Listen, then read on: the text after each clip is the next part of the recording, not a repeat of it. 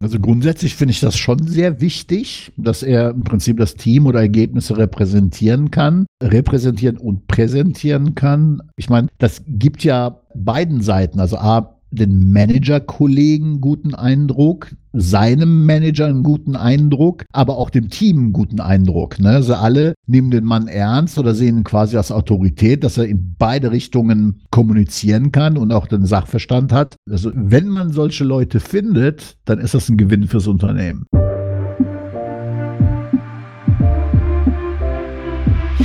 Herzlich willkommen zu unserer Skillbyte Podcast Episode Nummer 38. Darum müssen IT-Manager programmieren können. Abonniert unseren Kanal für mehr spannende Technologien aus dem Technologieumfeld, wenn ihr IT-Entscheider oder IT-Fachkraft seid. Wenn ihr Hörerfragen habt, schreibt uns gerne eine E-Mail an podcast.skillbyte.de und hinterlasst uns eine 5-Sterne-Bewertung. Empfehlt unseren Podcast auch an Freunde weiter und wenn ihr selber auf der Suche nach interessanten Jobs seid, googelt einfach mal Skillbyte und Jobs. Ich bin heute hier wieder mit Masia. Hi Masia. Hallo Maurice.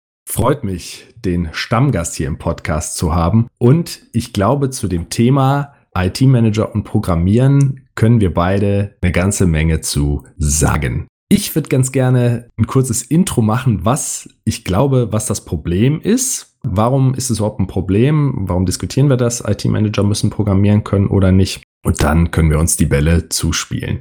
Jetzt muss man sagen, dass es häufig so ist, dass sehr gute Entwickler die natürlich programmieren können, zu Managern oder zu Teamleitern befördert werden. Und diese Menschen betrifft diese Episode explizit nicht, weil die können ja programmieren und kommen sozusagen aus der Praxis in die Management-Position. Was ich hier mit IT-Manager meine, ist so ein fachlich verantwortlicher für den Betrieb einer Software, die Weiterentwicklung eines technischen Systems, also einer Webseite, ein internes Softwaresystem, eine Komponente, ein Rechenzentrum, der direkt mit Entwicklern zusammenarbeitet. Also das ist wichtig. Natürlich ist mir klar, dass der CTO, also der technische Gesamtverantwortliche von Unternehmen, nicht unbedingt Programmieren in seinem Tagesgeschäft lernen muss, aber Leute, die direkt mit Softwareentwicklern zusammenarbeiten, sollten das meiner Meinung nach machen. Und das Problem, jetzt komme ich darauf, entsteht häufig, wenn diese Menschen, diese Manager das nicht können und nicht so richtig die Problemsicht der Entwickler einnehmen können.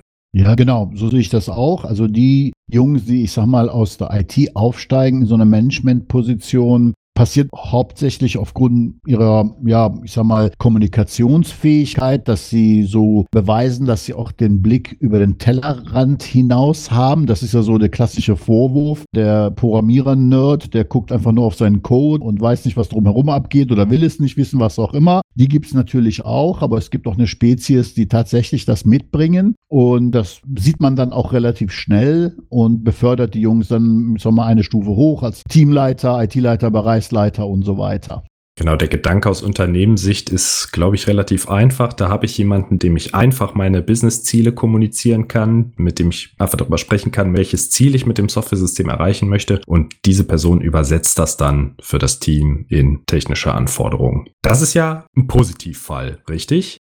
Das Problem entsteht meiner Ansicht nach, wenn, das kommt bei Unternehmen vor, Manager eingesetzt werden, die vorher aus einem anderen Fachbereich kommen oder die noch nie Software entwickelt haben, vielleicht auch gar nicht so viel darüber wissen und sie sagen halt Management ist Management, so General Management, die einfach auch Unverständnis haben von den Vorgängen, die während der Softwareentwicklung eben ablaufen und die dann so ein halbes Management machen. Also sie kommen an, sagen, okay, das ist ganz einfach. Die Business-Seite sagt, wir wollen dies und jenes und wir bauen dies und jenes und wir arbeiten ja nach Scrum. Das ist agil, das Team organisiert sich selber. Hier, das ist das, was ich will, macht mal. Und die so quasi die gesamte Verantwortung voll auf das Entwicklungsteam abwälzen. Das finde ich ist ein großes Problem, kommt vor, habe ich selber auch schon erlebt. Ein anderes Problem für mich ist ein Management-Job ist geprägt von Unterbrechungen. Ne? Du musst dich hier kümmern, du musst dich da kümmern, du bist angerufen, du musst irgendwie reagieren. Und die Tätigkeit der Softwareentwicklung erfolgt halt am besten durch langfristiges, konzentriertes Arbeiten, störungsfreies Arbeiten, wie so eine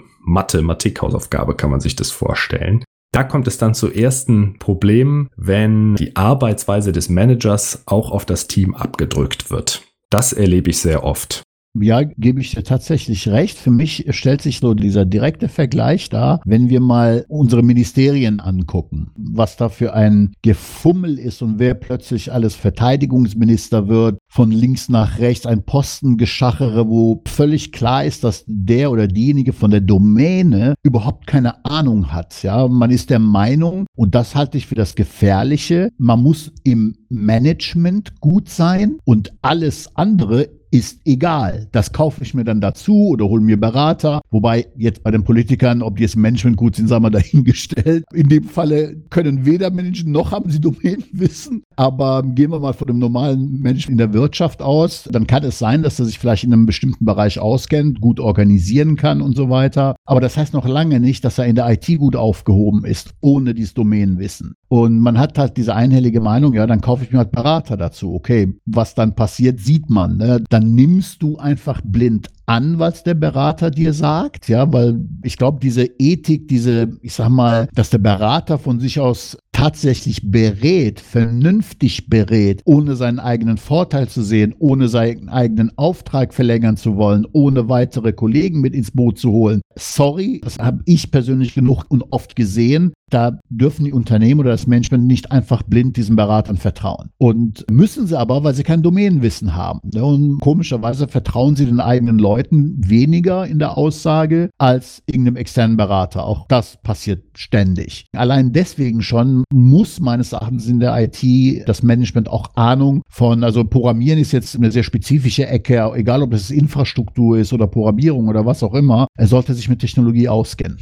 Das unterschreibe ich und ich würde sagen, du hast es schon angesprochen, Programmieren ist jetzt sehr spezifisch, aber sich mal mit den Dingen im Kern beschäftigt haben. Wenn du die Produktbroschüren der Hersteller liest, also da kriegst du nur das Marketingmaterial und das ist wie ja so ein Werbeblättchen im Briefkasten, da wird halt übertrieben und das hat wenig Substanzkraft. Also man muss die Sachen prüfen. Das ist leider so, wenn man das Beste für sein Unternehmen rausholen möchte. Was ich noch festgestellt habe, ist, was IT-Manager manchmal machen. Also mir ist schon klar, dass die Welt sich da draußen hektisch bewegt. Man kann nicht ein IT-Projekt vom Zaun brechen oder starten und sagen, okay, da fasse ich jetzt nichts mehr an, bis es fertig ist. Alle Störungen halte ich davon fern. Aber dass man dennoch die Arbeitsweise der Entwickler versteht, versteht, wie die technischen Zusammenhänge sind, dadurch keine leichte Beute für Berater ist und folgendes Problem etwas anders angehen kann. Ich weiß nicht, ob du das auch kennst kannst, aber oft ist es so, dass IT-Manager, die sprechen ja mit der Business-Seite oder auch mit dem höheren Management und das höhere Management kippt die Anforderungen ein und sagt, wir wollen strategisch da und dahin kommen, wie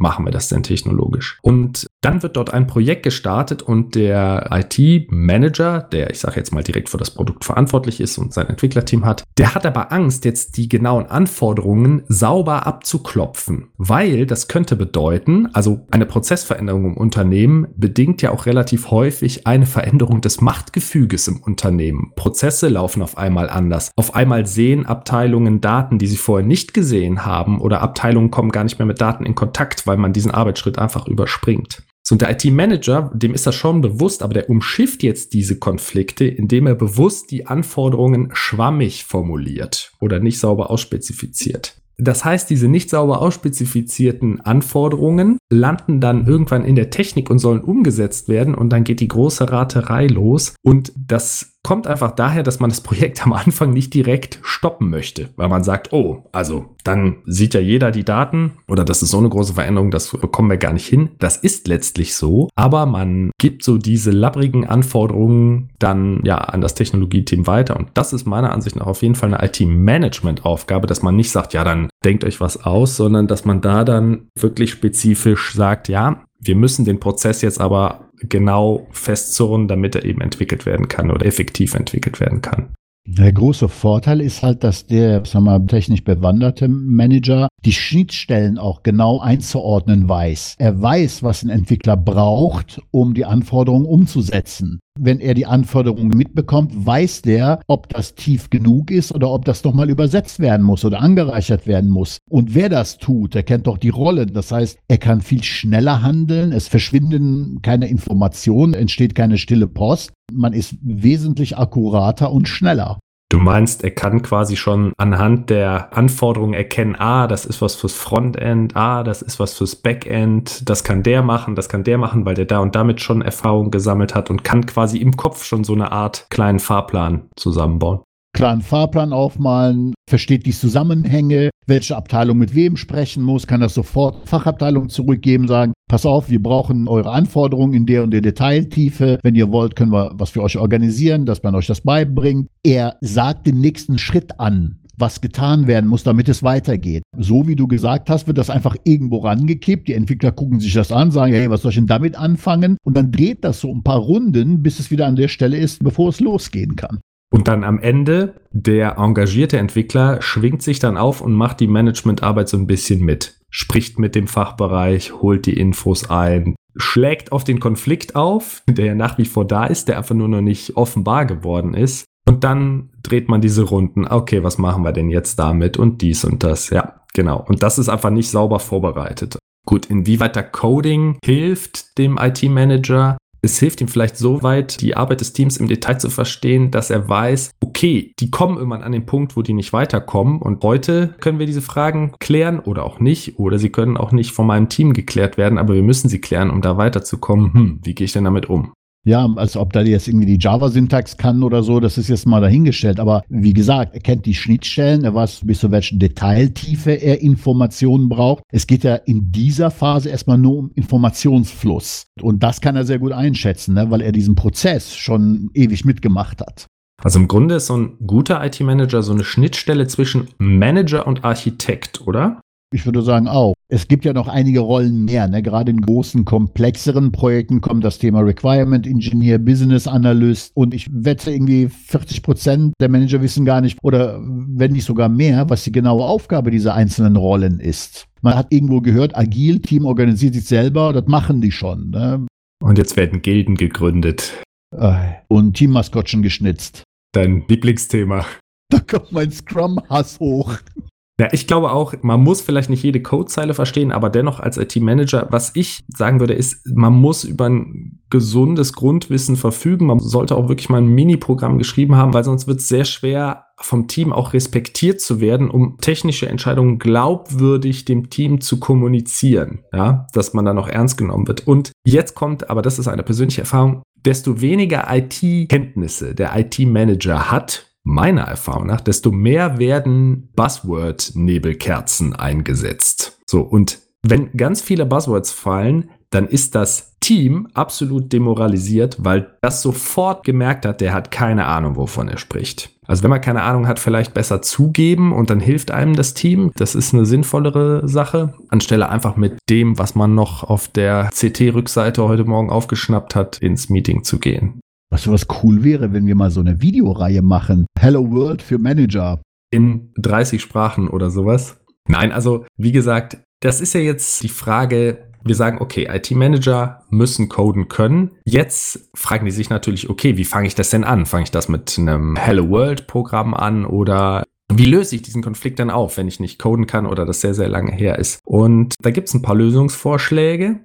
Im Internet findet man von den großen Gaffer-Unternehmen, die sagen, auch ein IT-Manager muss sechs Wochen im Jahr coden. Andere sagen, oh, 30 Prozent der Zeit. Wichtig ist, dass es Dinge sind, die nicht auf dem kritischen Pfad liegen. Also ein IT-Manager könnte zum Beispiel mal probieren, einen Unit-Test zu schreiben oder etwas Neues auszuprobieren. Also das aktuelle Projekt läuft auf Java 11 und er könnte es versuchen, auf die neue Version zu heben. Was passiert denn da? Und wenn das nicht klappt oder nicht rechtzeitig fertig wird oder eine Woche später fertig wird, ist das auch okay. Wichtig ist, glaube ich, dass man sich nicht dann auf den kritischen Pfad bewegt, um das Team Team auszubremsen. Ich meine, das lässt sich jetzt natürlich einfach sagen, wenn man so selber aus der Programmierung kommt. Aber früher war das auch ein bisschen, ich sag mal, einfacher. Aber du hast ja heute mit so viel Technologie-Stack zu tun. Ich muss schon sagen, also wenn ich mir das vorstellen würde, ich wäre irgendwie im mittleren Management oder so und da würde mir jetzt irgendwie einer kommen und sagt, du musst jetzt Programmieren lernen. Mit dem Programmieren allein ist es ja heute schon nicht mehr getan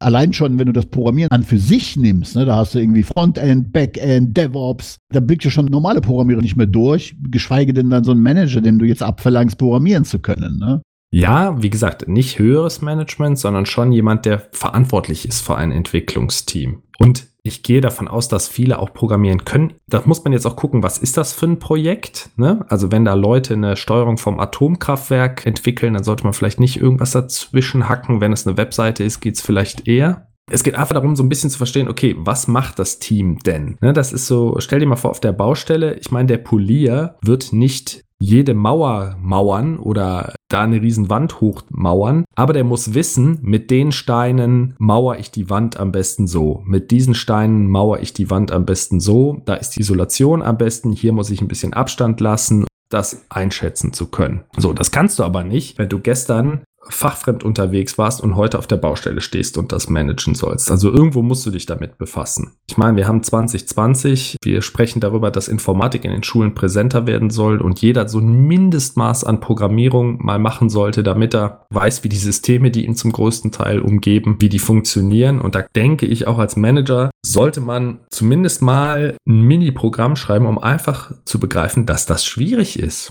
Schwierig ist auch mal die Unterschiede der einzelnen Technologien gut auseinanderhalten können. Zum Beispiel, wenn aus einer anderen Abteilung des Unternehmens einer auf dich zukommt und sagt dir, wir haben dies und jenes zu machen, das muss in der und der Technologie gemacht werden und du nimmst das Projekt an, obwohl das überhaupt nicht zu den Skills deines Teams passt. A, in der Richtung, wollen die das machen? Wenn man selber Entwickler ist oder aus der Richtung kommt, dann weiß man, wie so ein Entwickler tickt, was er grundsätzlich möchte oder nicht möchte. Sich zum Beispiel mit alter Technologie beschäftigen nur weil es irgendwo im Unternehmen eingesetzt wird, ja, kann man zwingen, sagen, hier, du hast einen Arbeitsvertrag. Aber ob das jetzt mittelfristig zum Ziel führt und ob man sich die Leute nicht sauber findet, ist eine andere Frage. Das heißt, was ich damit sagen will, ist, du kannst das Team auch ein bisschen schützen vom Einkippen von Sachen, die sie gar nicht machen wollen oder vielleicht sogar nicht machen können. Wenn du die Expertise hast und weißt, wie neue Technologien funktionieren. Ja. Also das glaube ich auch. Das ist auch durchaus ein Vorteil, wenn der IT-Manager sagt, ich mache halt ein Mini-Programm mit den neuen Technologien oder ich gucke sie mir meinetwegen an und beschäftige mich damit und dann weiß ich, wie das funktioniert und wie das zusammenspielt. Aber ich kann mich erinnern, wir hatten auch schon Projekte, da haben wir ja im Grunde den Manager irgendwann gebeten, uns in Ruhe zu lassen, weil wir gesagt haben, du produzierst mehr Aufwand, als du löst, weil man das einfach dann doppelt erklären muss, was ja auch kein Problem ist, aber dann ist diese Person dann einfach fehlbesetzt an der Stelle. Was ich glaube, was auch ganz wichtig ist für IT-Manager, ist herauszufinden, ob die Abschätzungen der Entwickler, also die Zeitabschätzung, die Aufwandsabschätzung, ob die einigermaßen zutreffend sind. Uiuiuiui, Zeitabschätzung. Genau, da kann alles und nichts passieren. Aber wenn man da keinen Sachverstand hat, dann muss man im Grunde sich blind darauf verlassen. Und das ist so verrückt. Das würde in der normalen Welt ja auch niemals einer machen. Wenn du dein Auto in die Werkstatt bringst und der Meister sagt, ja, Reifenwechsel 20 Stunden, dann würdest du ja auch sagen, ja, Moment mal, hier stimmt was nicht. Wie können Sie 20 Stunden zum Reifenwechseln brauchen? Normalerweise darf das fünf Minuten nur benötigen pro Rad. So, und das ist ja auch ein wichtiger Bereich, weil die Aufwandschätzungen haben ja meistens einen direkten Effekt auf das Projektbudget beziehungsweise auch die Projektlaufzeit. Ich meine, klar, ich kann es per Brute Force auch ermitteln, ne? aber da muss ich einen Entwickler länger kennen. Ich schreibe mir immer seine Schätzung auf und gucke am Ende, wie lange hat er denn gebraucht und passt das so einigermaßen. Und auch wenn man die Aufwandschätzung hat, der Entwickler, muss man ja noch so einen Puffer drauf einkalkulieren, weil bei dem einen Server ist die Netzwerkkarte nicht sauber konfiguriert und das rauszufinden dauert zwei Tage. Das schreibt ja keiner in die Anforderungen auf. Und das sind Probleme, die durchaus eben auftreten. Genau, also im Prinzip so diese Dinge, die drumherum passieren können. Ne? Also wenn ich zum Beispiel heute irgendwo bei einem Kunden, früher habe ich drüber gelacht, dieses Jahr, wie, wie, viel ungefähr, wie lang ungefähr dauert das denn? Ne? So ja gut, also ohne die Anforderungen zu kennen.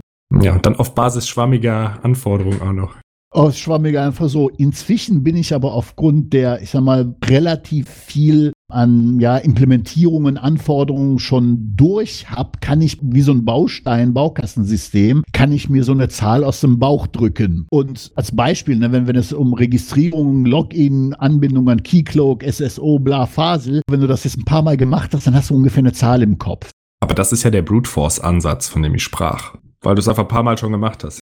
Ja, genau, aber ein paar Mal gemacht das. Aber wenn ich dann sage, okay, das ist jetzt reine Programmierzeit, so und so viel. Wenn ich aber mich als Entwickler einen halben Tag mit eurem Proxy rumschlagen muss, das kann ich jetzt nicht abschätzen. Ne? Das sind dann die Details, die im Unternehmen gegeben sind und das muss man halt oben drauf rechnen. Das kann locker mal das Doppelte sein. Ja, ja, es gibt so Klassiker, man bekommt die Zugänge nicht. Der Mensch, der die Zugänge verteilt, ist nicht da. Er ist aber nur einen Tag nicht da, deshalb lohnt sich eine Urlaubsvertretung nicht. So hat man schon einen Tag verloren. Tag! Einen Tag. Es gab schon mal Projekte, wo ich Wochen, wenn nicht sogar ein, zwei Monate gewartet habe. Ja gut, du hast ja dann in der Zwischenzeit nicht nichts gemacht, aber was anderes. Aber dann dieses eine Ding ist halt quasi geblockt. Und man macht dann irgendwie so Trockenübungen, weil man nicht den richtigen Zugriff hat. Und das sind einfach Sachen, okay, das ist Managern auch klar, aber es kann durchaus passieren. Ich glaube auch, dass es IT-Managern durchaus Spaß macht, wenn sie mal ein kleines Programm, einen kleinen Test, eine kleine Frontend-Seite selber machen, die dann letztlich auch mit ausgeliefert wird und Sie auf der Webseite sehen können, guck mal, das Drucken-Icon habe ich gemacht, also jetzt als Beispiel, oder die Druckenfunktion habe ich gemacht. Ich glaube, das ist auch ganz wichtig und ein tolles Erfolgserlebnis, weshalb es sich schon lohnt, sich damit zu beschäftigen. Die Frage ist ja auch, der IT-Manager ist ja ein Dolmetscher. Auf der einen Seite kriegt er die Geschäftsanforderungen reingekippt, auf der anderen Seite muss er das eben mit seinem Team besprechen. Dafür muss er ja sowohl die Business-Perspektive als auch die IT-Perspektive einnehmen können. Ein Problem, was ich beobachtet habe, ist, dass, weil die Business-Perspektive oftmals mächtiger ist, oder zumindest bei Unternehmen, die IT als Mittel zum Zweck einsetzen und nicht die selber IT-Unternehmen sind und ihre Dienstleistung verkaufen, ist die Gefahr, dass das oben oder die Business-Anforderungsseite wichtiger ist als das eigene Team und dass Manager sich dann dazu hinreichen lassen, mehr oder weniger alles einfach ungefiltert durchzuschieben. Sagen der Business-Seite immer, ja klar, das können wir machen, und er scheint dort sehr kompetent. Ja, der alte Manager hat gesagt, das geht nicht und das ist schwer. Und dass man dann im Grunde die ganzen Anforderungen reinzieht und das Team sich selber überlässt damit. Und dann kommen dann oft so Glaubenssätze dazu wie, ja, Entwickler, da muss man einfach noch mehr drauf werfen auf das Problem und der gute Code ist nicht so schwer, wir lassen die Tests weg. Und auch oftmals herrscht der Glaube vor, so eine Funktion zu implementieren, das ist so einfach wie eine E-Mail zu schreiben, um mal in der Managerwelt zu bleiben. Aber da hängt ja durchaus mehr dran. Dann die möglichst genaue Aufnahme der Anforderungen durch den IT-Manager, das haben wir schon besprochen. Ja, wobei die Frage ist also, ob er die Anforderungen aufnehmen muss, aber meistens kommt er ja mit ins Spiel, wo der in größeren Runden sitzt und dann wird über ein, ein neues Projekt gesprochen oder da fällt mal was ab. Und genau um diesen Zeitpunkt geht's jetzt, ne, dass er in dieser Runde sofort einschätzen kann, wer will was und was haben wir schon. Um dann beurteilen zu können, okay, muss ich jetzt was tun? Kann ich das schon jetzt dann bei uns reinkippen? Oder kann ich das erstmal sofort zurückspielen, ohne dass ich es nochmal ins Team geben muss? Und jetzt kommt die Zeit Zeitersparnis ins Spiel, kann also ein paar Sachen halt filtern, bevor das quasi ins Team geht. Also was du jetzt beschrieben hast, ist Stufe 1. Stufe 2 wäre, wenn der Manager schon so viel Erfahrung hat, dass er direkt sagen kann, ah, okay, das möchtet ihr eigentlich erreichen. Da haben wir diese Komponenten schon da und weil die eine moderne API benutzen, können die schon miteinander sprechen. Der Aufwand hier ist nicht so groß. Oder ihr fordert das an, das ist sehr komplex. Wenn wir es ein bisschen anders machen, so und so, dann ist es wieder handhabbar, weil das sind ja die wertvollsten Besprechungen im Grunde. Man versteht, was die Businessseite will, macht dann einen Vorschlag auf Basis der eigenen Teamfähigkeiten oder der bestehenden Infrastruktur und bestehenden Software, die schon da ist und hat trotzdem eine Karte im Kopf und kann sagen, ja, die und die Komponenten spielen zusammen, die und die Komponenten spielen aber überhaupt nicht zusammen oder es ist sehr aufwendig, die zum Zusammenspiel zu bewegen. Und was auch, glaube ich, wichtig ist, ist für einen IT-Manager, jetzt geht es aber nicht so sehr ums Programmieren, sondern dass er im Grunde sein Team kennt und weiß, wie aufwendig Änderungen im Frontend sind, im Backend sind, was das für die Infrastruktur bedeutet, wenn man statt 100 Kunden auf einmal 100.000 Kunden willkommen heißen möchte. Ich habe einen Kunden, bei dem ist das so, der hat ein System, was momentan nur einen Server bedient, einen Prozess. Das ist auch super gut, funktioniert, alle sind glücklich. Aber mein Endkunde möchte alle seine Endkunden über dieses System schleusen irgendwann. So, und dann habe ich direkt angesprochen, ja, dann wird das Thema Skalierbarkeit und Ausfallsicherheit sofort sehr, sehr wichtig, weil dann Zehntausende Zugriffe stattfinden und nicht mehr nur ein paar.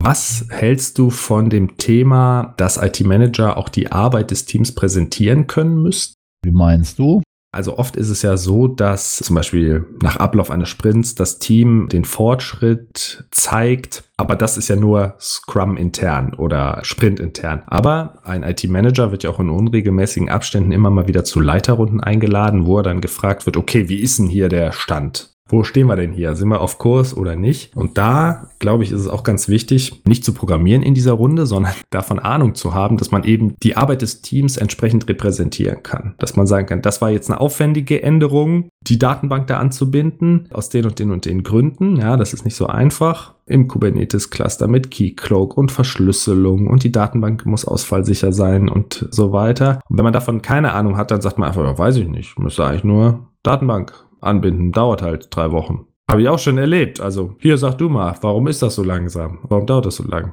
Also grundsätzlich finde ich das schon sehr wichtig, dass er im Prinzip das Team oder Ergebnisse repräsentieren kann, repräsentieren und präsentieren kann. Ich meine, das gibt ja beiden Seiten. Also A, den Manager-Kollegen guten Eindruck, seinem Manager einen guten Eindruck, aber auch dem Team einen guten Eindruck. Ne? Also alle nehmen den Mann ernst oder sehen ihn quasi als Autorität, dass er in beide Richtungen kommunizieren kann und auch den Sachverstand hat. Also wenn man solche Leute findet, dann ist das ein Gewinn fürs Unternehmen.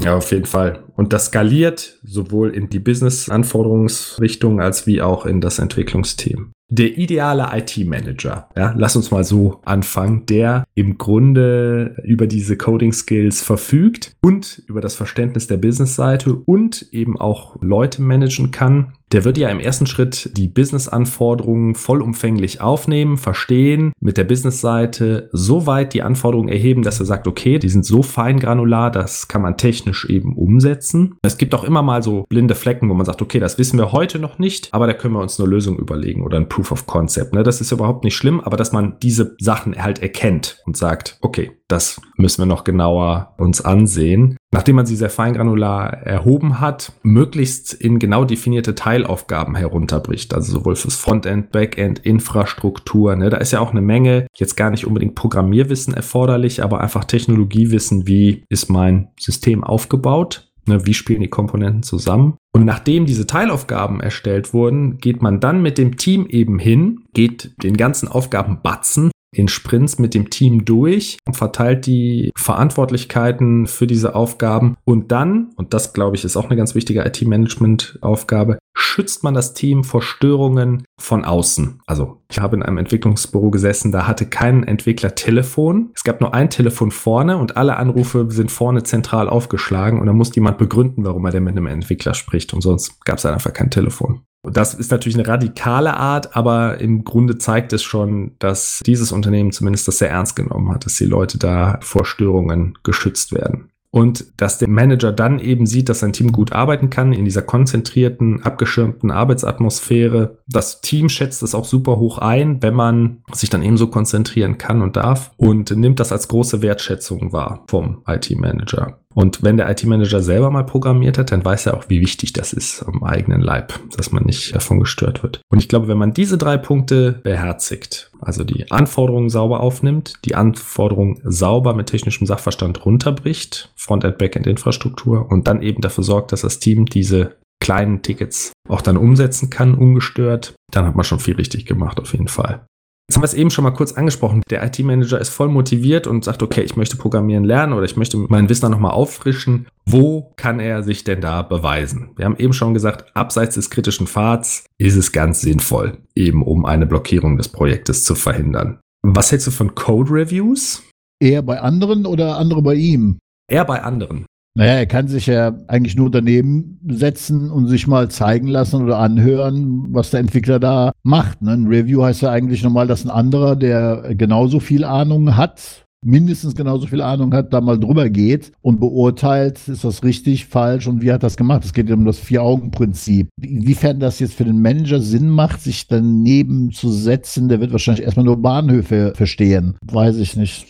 Er kann sich ein kleines Ticket raussuchen. Ne? Irgendwo wird eine Anzeige geändert und an dem Code Review, also er muss sich ja gar nicht so daneben setzen. Das wäre natürlich ideal, aber er könnte sich ja auch einfach nur den Merge Request angucken, sozusagen. Sieht er ja, was die Business-Anforderung für Implikationen auf den Quellcode hat. Also ich halte es einfach für relativ niedrigschwellig. Einfach mal, der Manager guckt ins GitLab rein, guckt in die Merge Requests rein und sieht den Code, sieht die Kommentare der Entwickler da dran und da er ganz sicher Englisch kann, wird er da schon was mitnehmen, bin ich ganz sicher. Was ich auch denke, was ganz sinnvoll ist, ist, dass man sich vielleicht so einen isolierten Bug mal vornimmt. Hm, das ist gut.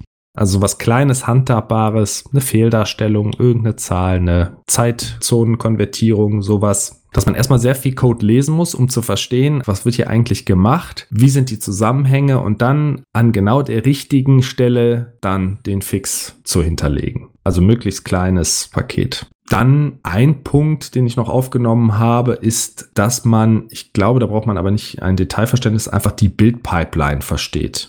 Ja. Also, dass man weiß, der Code, den mein Entwickler eincheckt, der geht nicht direkt durch auf den Server nach vorne, sondern die Tests laufen erstmal, dann wird das Format homogenisiert, also dass egal welcher Entwickler den Code schreibt, es mehr oder weniger gleich aussieht. Das sogenannte Linting, dass dann nochmal jemand anders drüber guckt und dass erst dann ein Paket gebaut wird, was dann in eine Testumgebung ausgerollt wird. Und wenn das abgenommen ist, dann läuft es in die Produktionsumgebung. Also dass man sich dieser ganzen Kette, ne, Application Lifecycle Management, bewusst wird.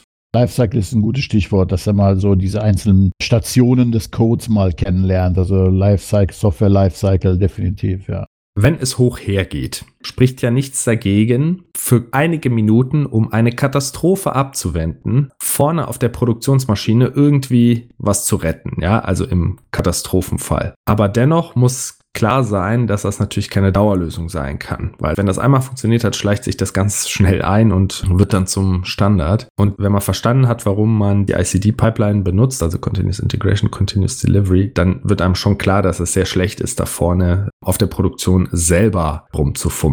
Das ist wie bei der NASA, wenn am Space Shuttle was undicht ist, dann kann man mal da rausgehen mit dem Schweißgerät und das Loch dicht machen. Im Katastrophenfall ist das sicher angebracht. Dennoch sollte man normalerweise so solche Reparaturen geplant ausführen und sollte gar nicht dazu kommen, dass man in diese Lage kommt.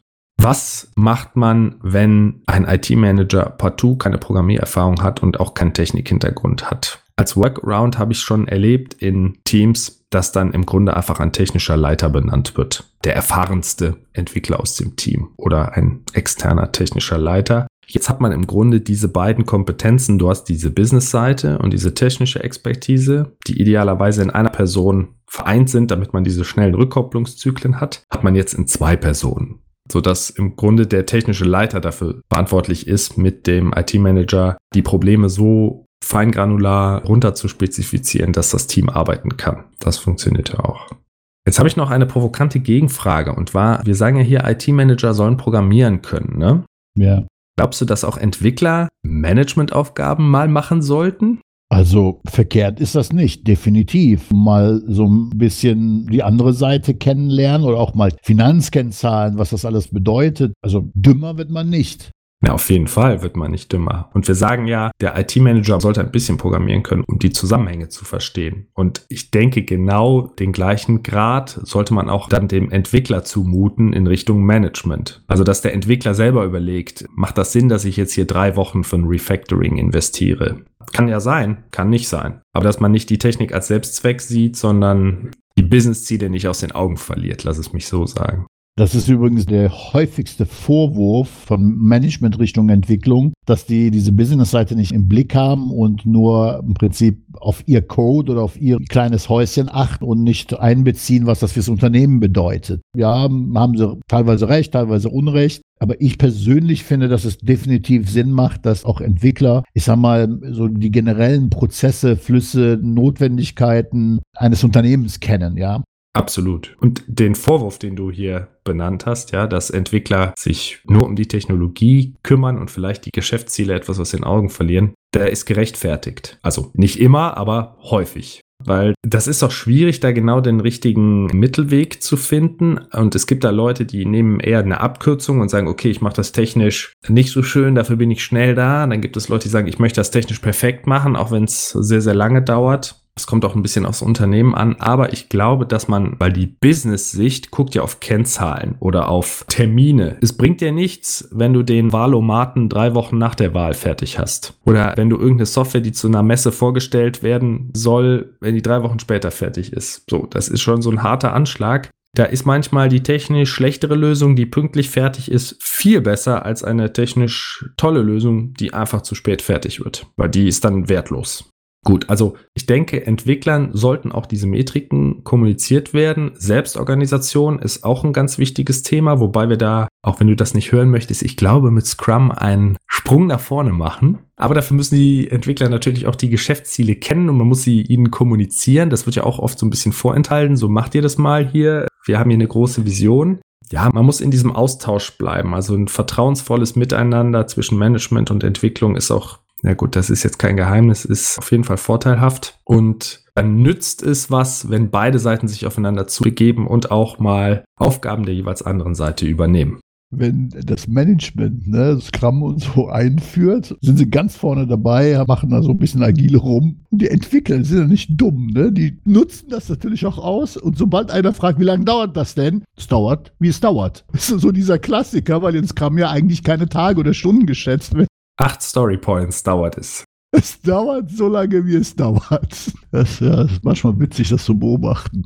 Also ich erlebe es trotzdem, dass sehr, sehr oft auch bei Scrum gesagt wird, ja, ja, drei Story Points, das ist ungefähr so ein Tag. Oder dass dann doch wieder so eine Metrik aufgemacht wird, die dann eben nicht Komplexität als Grundlage hat, sondern einfach zeitlich. Aber es ist auch schwer. Also ich gebe das auch zu als IT-Manager. Es ist schwer, weil auf der Geschäftsanforderungsseite kommunizierst du halt in Daten. Wann ist was fertig? Also das kennt ja jeder von sich selber. Wenn du ein Auto bestellst und jemand sagt, ja, wenn es fertig ist, also eine unbefriedigende Aussage. Ne? Bei Scrum muss man jetzt sagen, alle zwei Wochen purzelt ein Inkrement raus. Das heißt, man hat immer etwas, was funktioniert. Man hat nicht nichts und man kann im Grunde sehen, wie es wächst und dann steuernd darauf einwirken. Wenn ihr eine Frage zur aktuellen Episode habt, schickt uns gerne euer Feedback und die Frage an podcast.skillbyte.de. Lasst uns eine Bewertung da und abonniert unseren Podcast und empfehlt ihn auch Freunden und Kollegen weiter. Für mehr spannende Themen könnt ihr auf skillbyte.de slash blog vorbeischauen. Masia, es war wie immer ein Vergnügen zu diesem sehr wichtigen Thema. Ich wünsche dir noch einen schönen Abend. Danke, wünsche dir auch, Maurice. Mach's gut.